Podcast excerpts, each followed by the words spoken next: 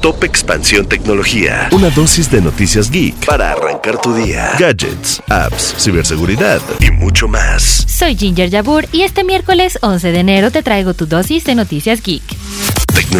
Microsoft planea invertir 10 mil millones de dólares en OpenAI. La compra de Microsoft sería parte de un acuerdo en el que la empresa obtendría el 75% de las ganancias de OpenAI hasta que recupere su inversión. A su vez, el año pasado, Microsoft reveló planes para integrar el software de generación de imágenes desde OpenAI en su buscador Bing.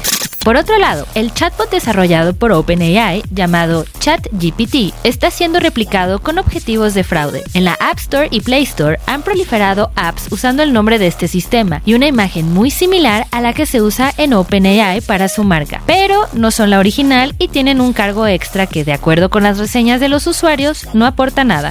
Televisa advierte hackeo de la cuenta de Twitter de Emilio Azcárraga. La empresa pidió ayuda a la red social y advirtió a los seguidores del empresario mexicano que cualquier mensaje publicado no es oficial hasta nuevo aviso.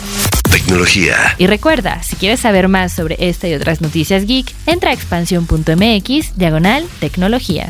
Esto fue Top Expansión Tecnología. Más información. Expansión.mx, diagonal, tecnología.